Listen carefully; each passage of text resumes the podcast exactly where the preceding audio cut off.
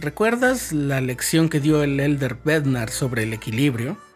¿Recuerdas esa pregunta de cómo balancear nuestra vida, las demandas entre nuestro llamamiento, el cuidado de nuestra familia, el trabajo, etcétera? Pues bien, el elder Jeffrey R. Holland también ha dicho algo al respecto. No específicamente del equilibrio en nuestras vidas, sino de lo necesario que es atendernos a nosotros mismos, tener algo en el tanque de reserva, porque vamos a necesitarlo. El Señor necesita que estemos siempre listos, y eso implica que nunca nos vaciemos del todo. Estás escuchando el programa diario,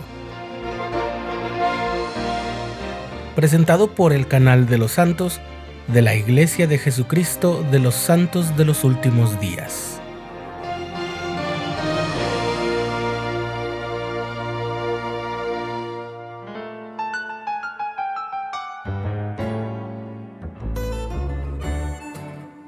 Cuando el elder Jeffrey R. Holland, del Quórum de los Doce Apóstoles, sale al campo como líder de la Iglesia de Jesucristo de los Santos de los Últimos Días, le hacen una pregunta con mucha frecuencia. ¿Cómo debe uno cuidar su propia salud mental y su bienestar emocional?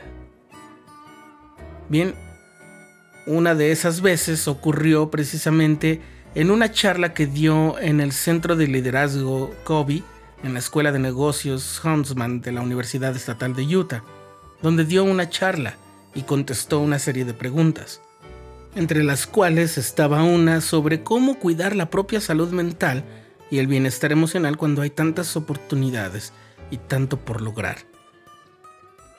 El Elder Holland respondió que siempre hay más demandas de nuestro tiempo de las que el reloj puede darnos la oportunidad de cumplir. Dijo que su tiempo en la escuela de posgrado había sido uno de los más exigentes para él, ya que no tenía mucho dinero pero tenía ya dos hijos pequeños. Daba clases de medio tiempo, iba a la escuela a tiempo completo y ocupaba un puesto importante en la iglesia. Lo que aprendí, dice el Elder Holland, es que antes de pensar en el servicio de la iglesia, antes de pensar en mi educación y las clases en las que estaba, e incluso antes de tratar de ser un buen esposo y padre, tenía que cuidar de mi propia vida y salud espiritual, así como física. Es decir, tenía que tener algo en el tanque. El Elder Holland dijo que decidió que no era egoísta hacer algunas cosas básicas como alimentarse bien, hacer un poco de ejercicio y estar espiritualmente sintonizado, pues eso lo había ayudado a ser un mejor esposo, un mejor padre, un mejor estudiante y un mejor maestro, y servir mejor en la iglesia. Dijo que tomarse el tiempo para orar, en lugar de salir corriendo por la puerta, puede marcar la diferencia en un día.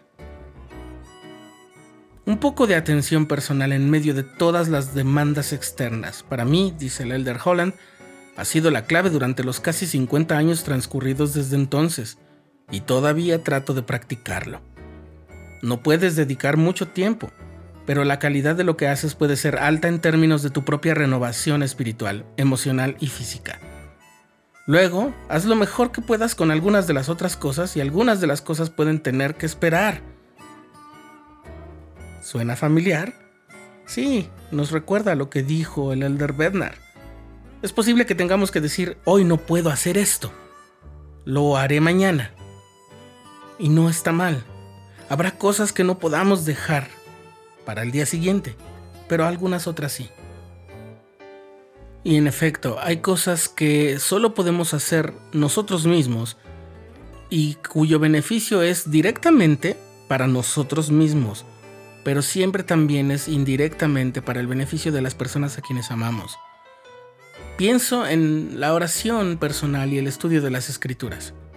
Es cierto que se nos pide que leamos las escrituras con nuestra familia, con nuestro cónyuge, y las oraciones también pero siempre debemos mantener una relación personal, individual con el Señor.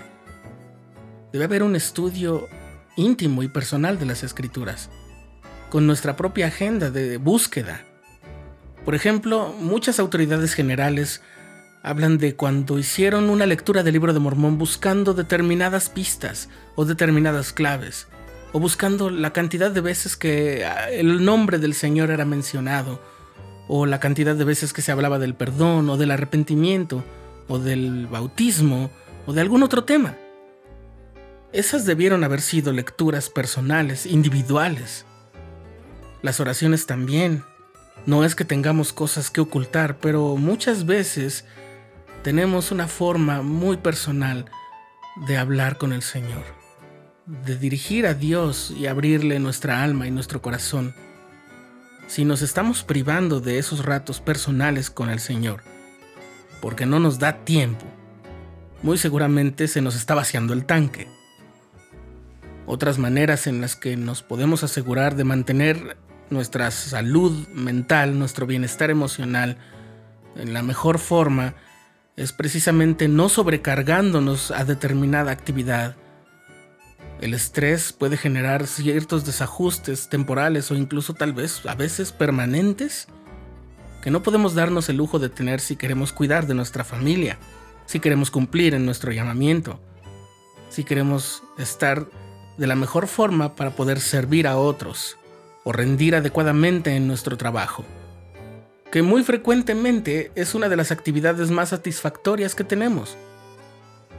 Hace algunos años, cuando mi esposa estaba cursando las últimas fases de su ciclo en la universidad, uno de sus profesores, al verla lidiar con la familia, su esposo, la iglesia, sus propias aspiraciones personales, le dijo que él había notado que muchas personas sacrifican las aspiraciones personales y algunas cosas que tienen que ver solo con ellas mismas, con tal de entregar ese tiempo, esfuerzo y dedicación a su familia, su esposo, sus hijos, etc. Pero que cuando él veía que alguien, por ejemplo, abandonaba la carrera con tal de atender mejor a su familia, recordaba una instrucción de seguridad que se da siempre en los aviones. Cuando hay una descompresión o cuando hay una situación de emergencia, la instrucción que se da siempre en todos los vuelos, ya sea que llegue a ocurrir o no, es que si hay niños que atender, uno primero se ponga la máscara para poder tener oxígeno y después se la ponga a sus hijos. Cualquier persona, quizás movida por el amor, abnegado y sacrificado como es el amor que se tienen por los hijos, o por un sentimiento de compasión por los niños, está tentado a ponerle primero la mascarilla a un niño antes que ponérsela a sí mismo, corre el riesgo de que por la descompresión o por la situación de emergencia, el oxígeno falte en su propio cuerpo y que entonces ni siquiera sea capaz de colocarle la mascarilla al niño. En cambio, si se apresura para poner la mascarilla en su propia persona, puede estar habilitado para poder maniobrar y entonces ponerle la mascarilla al niño. El orden de esas cosas es importantísimo en una situación de mucho peligro, y es a lo que se refiere el Elder Holland. A la luz de sus palabras y de sus enseñanzas podemos comprender que cuidar de nuestra propia salud física y de nuestro bienestar espiritual es parte de la autosuficiencia.